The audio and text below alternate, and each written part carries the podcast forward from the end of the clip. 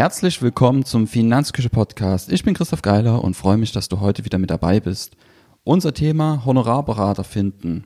Dein simpler 5-Schritte-Plan. Falls ich heute irgendwie nuschle oder schwer verständlich bin, dann liegt es einfach daran, dass es schon 23.38 Uhr Grad bei mir ist am Samstagabend. Und ja, der Lockdown, der verschafft mir komische Arbeitszeiten, da wir tagsüber viel mit unserem Sohn beschäftigt sind. Also nur vorab, falls ich manchmal unverständlich bin, hoffe ich auf dein Mitgefühl. Starten wir mit dem Podcast. Warum ist es notwendig, aus meiner Sicht einmal darüber zu sprechen, wie man vielleicht, wenn man Bedarf hat, den richtigen Honorarberater findet? Weil es gar nicht so einfach ist. Ähm, Honorarberatung ist ja in Deutschland weiterhin ein Nischenthema. Es gibt jetzt nicht so viele Honorarberater, die dann wirklich auch rein auf Honorarbasis tätig sind.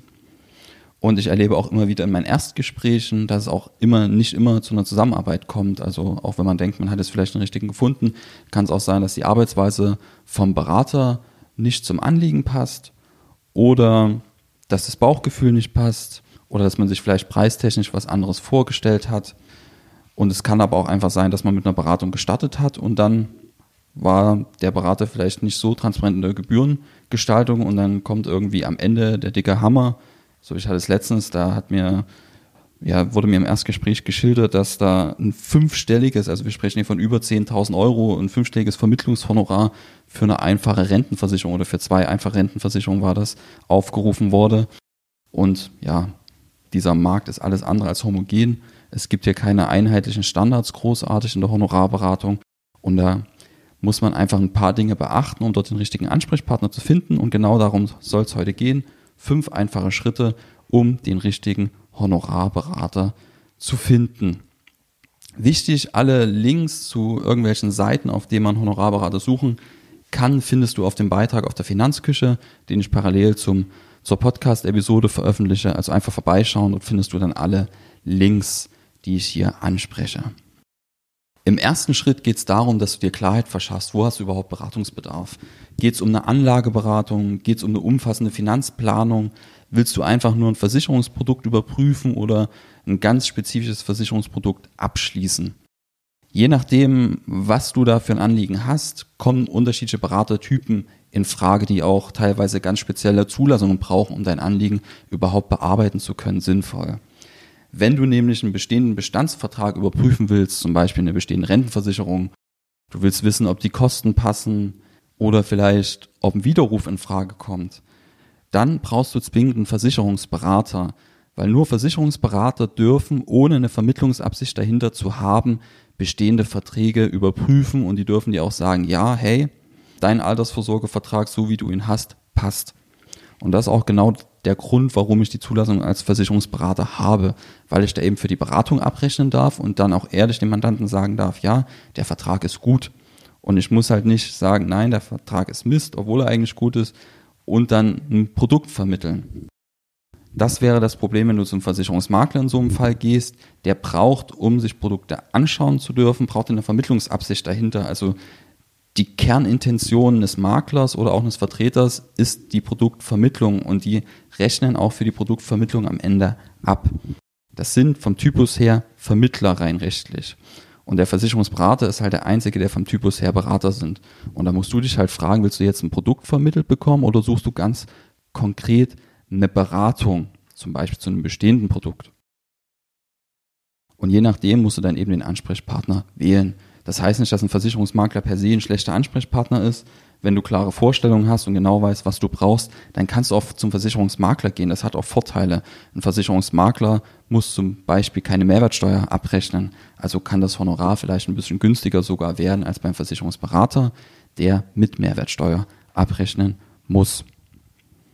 Daran erkennst du übrigens auch, ob du eine Vermittlung oder eine Beratung hast. Wenn ein Honorar ohne Mehrwertsteuer ausgewiesen wird, dann ist da gerade ein Versicherungsmakler oder ein Versicherungsvertreter am Werk und wenn Honorar mit Mehrwertsteuer ausgewiesen wird, dann ist ein Versicherungsberater am Werk.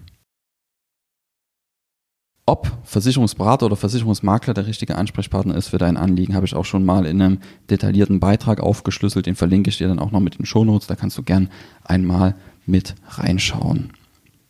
Wenn du eine Anlageberatung suchst, empfehle ich dir, dass du dir einen Honorar-Finanzanlagenberater suchst. Also Honorar-Finanzanlagenberater dürfen ausschließlich gegen Honorar beraten. Das ist der Unterschied zum Finanzanlagenvermittler, der sowohl gegen Provision als auch gegen Honorar beraten darf. Aber wenn du halt einen Honorar-Finanzanlagenberater vor dir hast, weißt du genau, ja, der darf nur gegen Honorar beraten und darf gar keine Vergütung von Dritten annehmen in Form von Provision oder sonst irgendwelchen Vergütungen. Das ist rechtlich so geregelt. Und mir persönlich fällt im Anlagebereich kaum ein Produkt ein, das gegen Provision vermittelbar ist oder lediglich gegen Provision vermittelbar ist, das irgendwie Sinn machen würde für die meisten Privatkunden. Und deswegen habe ich mich eben für die Honorar-Finanzanlagenberater-Zulassung entschieden, weil das einfach transparenter ist aus meiner Sicht. Wenn du eine umfassende Finanzplanung suchst, braucht dein Ansprechpartner streng genommen gar keine Zulassung. Weil in der Finanzplanung geht man ja im ersten Schritt vom Produkt weg in der Regel. Zumindest machen wir das so. Und da berätst du noch nicht konkret zu einem Produkt und deswegen brauchst du dort auch keine Zulassung.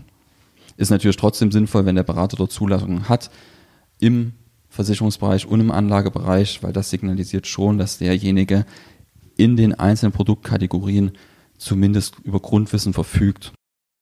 Und das sollte am Ende auch ein Qualitätskriterium für einen Finanzplaner sein. Da solltest du abklopfen, inwieweit der überhaupt über das notwendige Wissen in der Breite verfügt, um eben eine gute Finanzplanung durchführen zu können. Weil in der Finanzplanung streift man ja zwangsläufig verschiedene Themen. Da werdet ihr in den Bereich Altersvorsorge reingehen, vielleicht Geldanlage, existenzielle Risiken, Arbeitskraftabsicherung, Krankenversicherung. Und da sollte einfach ein breites Wissen da sein. Der muss nicht in allen Bereichen in der Tiefe Bescheid wissen, aber er muss zumindest wissen, was ist relevant und Baustellen erkennen. Ein Finanzplaner kannst du dir am Ende wie einen Architekten vorstellen. Da gehst du hin, dann planst, planst du dein Haus und am Ende vergibt der Architekt mit dir zusammen die einzelnen Gewerke. Und so wäre es auch mit dem Finanzplaner. Der muss nicht überall Spezialist sein. Wenn er sagt, okay, das Thema Berufsunfähigkeitsversicherung ist relevant, du brauchst die Laufzeit, die Höhe und jetzt geht es darum, den besten Tarif zu finden, dann kannst du an Spezialisten weitergehen. Also in der Regel hat ein Finanzplaner auch ein gutes Netzwerk an Spezialisten dahinter. Also das war Schritt eins. Werde dir darüber im Klaren, wo genau dein Bedarf liegt und für was du den konkreten Ansprechpartner genau brauchst. Schritt Nummer zwei ist Vorauswahl treffen. Also da würde ich mir wirklich so eine Handvoll Honorarberater heraussuchen. Mit wem kann ich mir vorstellen, zusammenzuarbeiten? Und da gibt es verschiedene Anlaufstellen. Das erste ist natürlich das eigene Umfeld. Vielleicht kennst du jemanden in deinem Umfeld, der schon gute Erfahrungen mit einem Berater gemacht hat. Dann ist das sicherlich eine sehr, sehr gute Referenz, weil du halt auch weißt, dass die echt ist. Wichtig ist dabei nur, dass du auch Empfehlungen aus dem eigenen Umfeld hinterfragst. Warum ist dieser Berater für dein Anliegen genau der richtige Ansprechpartner.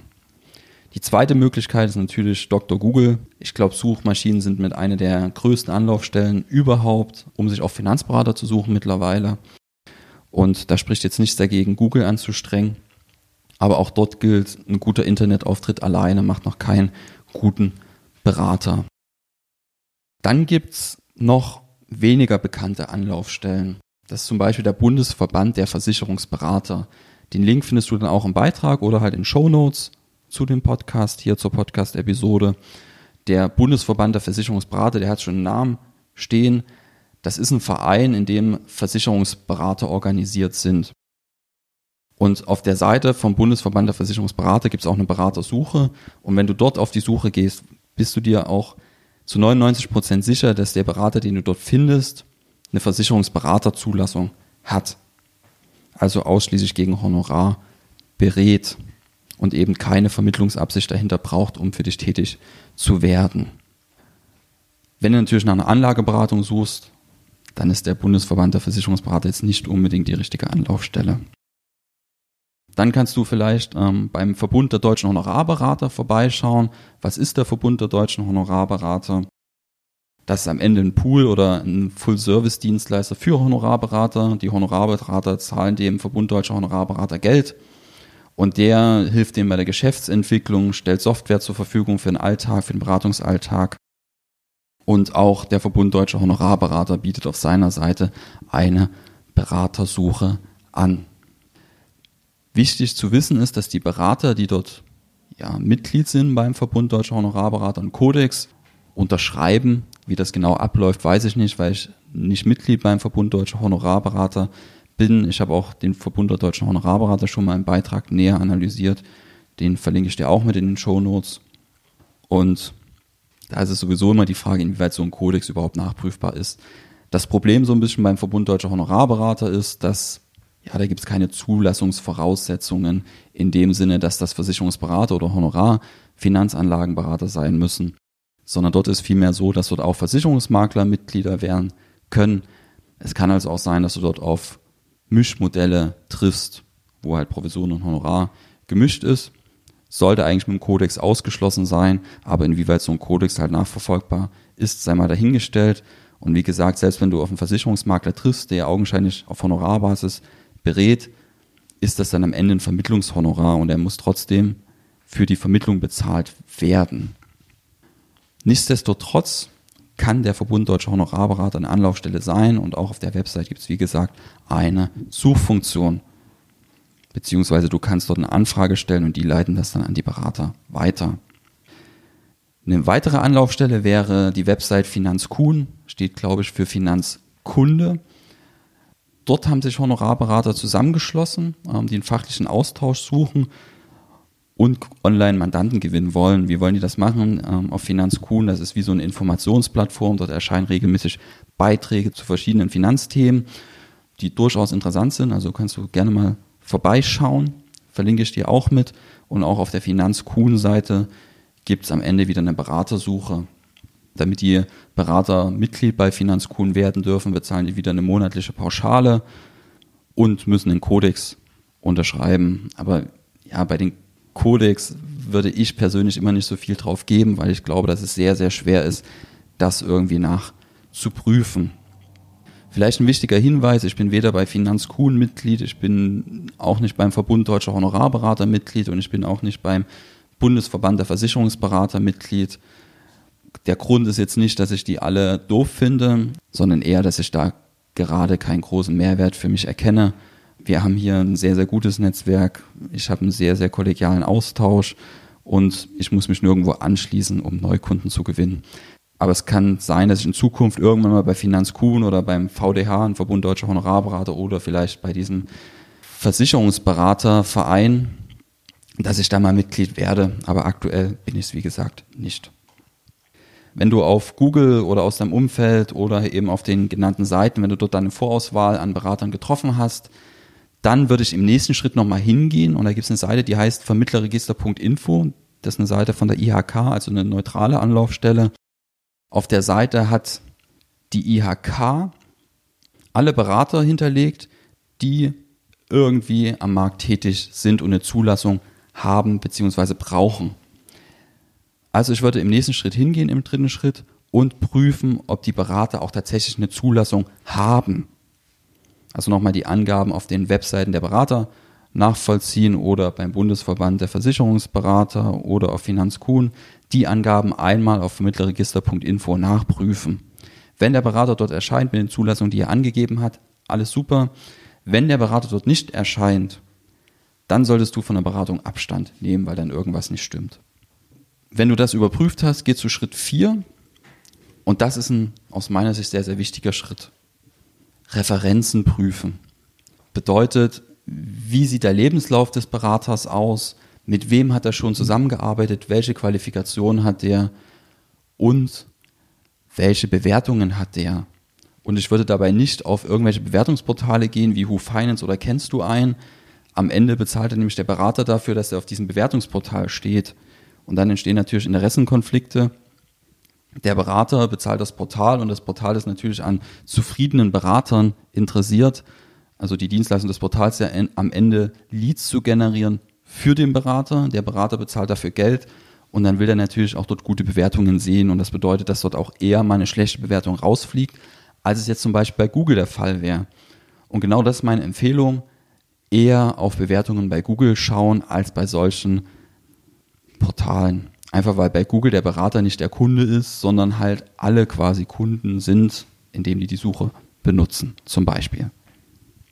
Wenn du die Referenzen geprüft hast, geht zu Schritt 5 und der ist mehrere Erstgespräche vereinbaren. Also ich würde zwei oder drei Erstgespräche vereinbaren. Es ist also sinnvoll, wenn du am Ende mehr als ein potenziellen Ansprechpartner gefunden hast, außer du hast einen gefunden, wo du sagst, hey, da will ich auf jeden Fall hin. Aber wenn du noch irgendwie kleinere Fragezeichen hast, dann würde ich mehr als ein Erstgespräch vereinbaren. Weil es kann immer noch sein, dass nach dem Erstgespräch rauskommt, hey, das ist nicht der richtige Ansprechpartner. Also auch bei mir, da bin ich ehrlich, ist nicht so, dass nach jedem Erstgespräch irgendwie eine Zusammenarbeit entsteht, sondern es ist eher so, nach jedem zweiten Erstgespräch entsteht eine Zusammenarbeit. Das liegt einfach daran, dass vor allem das Konzept des Honorarberaters auch dann tatsächlich zu deinem Anliegen passen muss. Wichtig ist aus meiner Sicht auch, dass die Gebührenordnung transparent ist.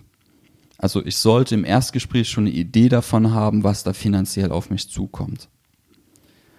Und dann natürlich ganz, ganz wichtig, dein Bauchgefühl. Passt das menschlich oder passt es nicht? Und nur wenn die drei Punkte passen, ist eine Zusammenarbeit aus meiner Sicht dann auch tatsächlich sinnvoll. Kommen wir zum Fazit. Honorarberatung ist in Deutschland immer noch wenig verbreitet. Auch wenn ich es anders schöner fände, aber das sind nun mal die Fakten.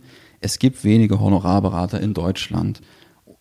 Und das hat am Ende auch zur Folge, dass es wenig einheitliche Standards am Markt für Honorarberatung gibt. Trotzdem ist es gar nicht so schwer, den passenden Ansprechpartner zu finden, wenn du eben dich an den fünf Schritten orientierst. Nummer eins, Klarheit über den eigenen Bedarf verschaffen.